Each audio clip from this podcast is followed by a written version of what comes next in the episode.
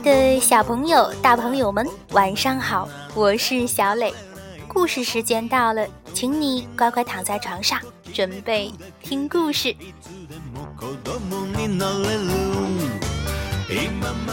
今天的故事献给热爱自然、热爱科学的小朋友、大朋友们，名字叫做《火山有颗热脑袋》。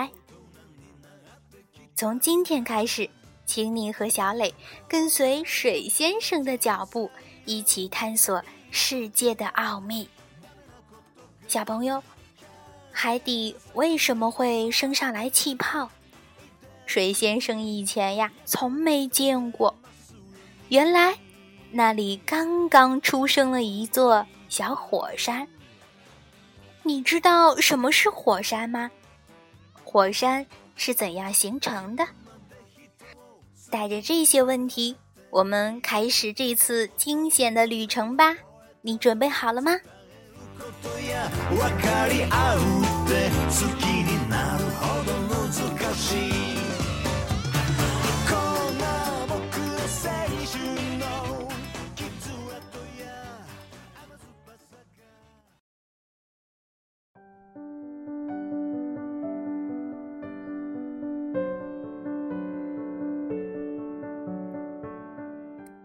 火山有颗热脑袋。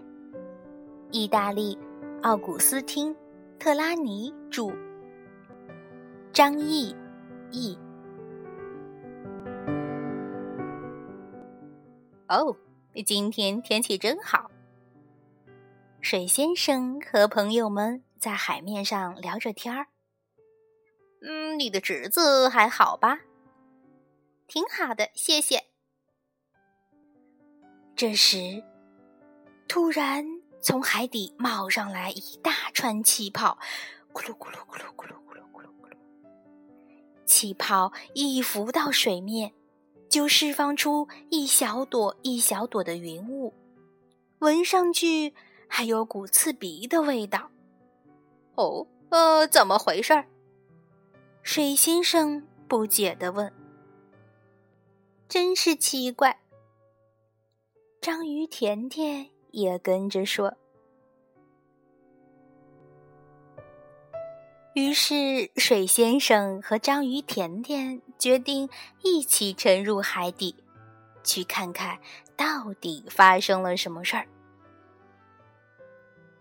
海底不知道什么时候形成了一座小山，气泡就是从它的头上冒出来的。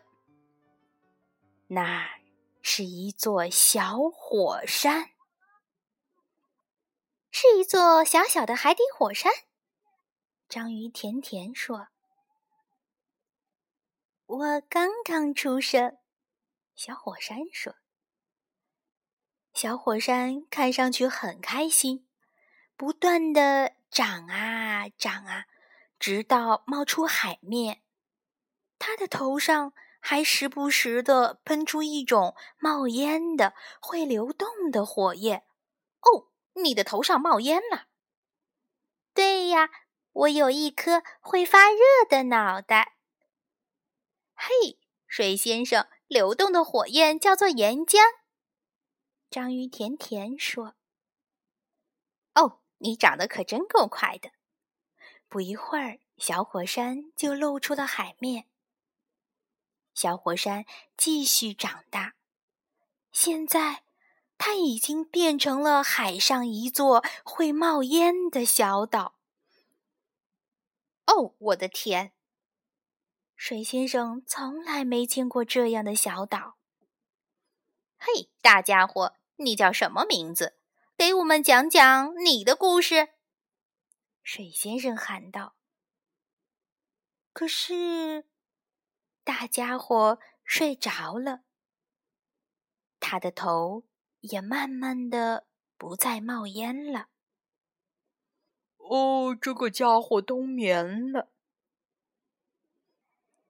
嘘，别把睡着的火山吵醒。大鲸鱼说：“水先生很好奇，他想知道啊，海底到底发生了什么事儿，就钻进了一条地下隧道。他越往下走，感觉越热。哦，好热呀，快被烤焦了！你好呀，水先生，我是岩浆。水先生发现，在海底的岩石下藏着岩浆先生。它是一条着火的岩浆河，这里简直就是一个大火炉，不一会儿就把水先生烤得滚烫滚烫的。岩浆先生的热量实在是太强了。一下子就把变成滚烫的水和蒸汽的水先生从地上一个洞里喷了出来，砰！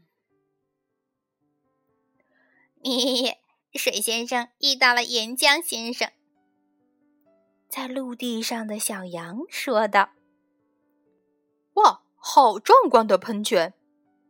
一个正在旅游的小男孩看到了水先生从地面喷出来，重新变冷的水先生又回到了地底下。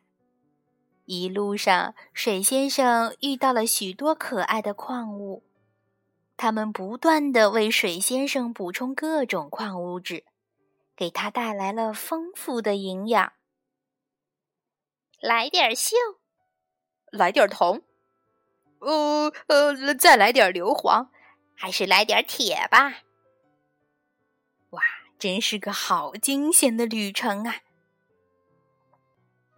终于，水先生从野外的一个小湖里钻了出来。哦，水好热呀！这一定是大家常说的温泉吧？里面含有丰富的矿物质。水先生想。许多居民从附近赶来泡温泉，真是个美好的下午。当水先生回到海里的时候，睡着的火山上已经住了许多人。他们在上面盖起了房子，还开垦了菜园。因为火山灰形成的土壤十分肥沃。能长出许多植物。嗯，别看现在一切平静，岩浆先生可是很有可能把年轻的火山再次吵醒的哟。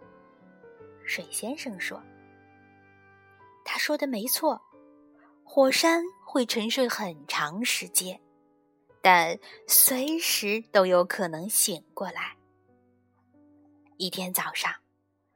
刚刚醒来的水先生突然感到大地在颤抖，不好，是岩浆先生要出来了！快跑啊！趁着火山还没有喷发，水先生四处喊叫着：“哼哼，我呀，实在是在这底下待腻了，我要出去！”岩浆先生大喊着：“快跑，快跑！”水先生四处喊叫。就在人们慌忙逃上船的时候，岩浆先生冲破了火山口，砰！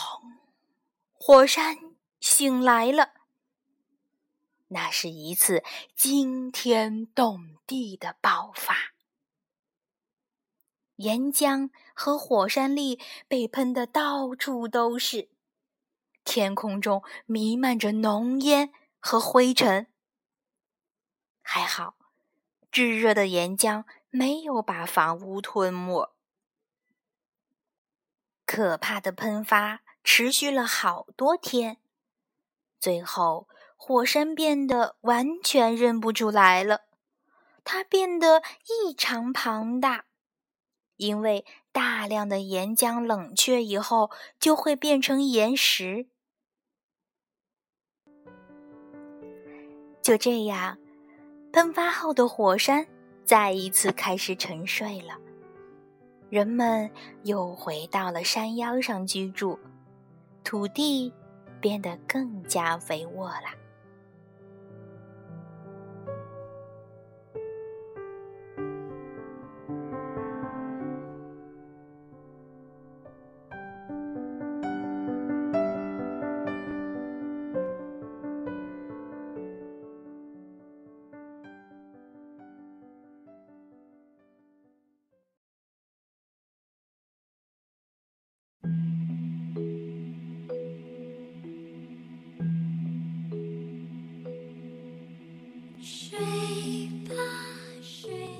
好了，今天的故事就到这儿。小朋友们，请你闭上小眼睛，做一个甜甜的美梦吧。晚安。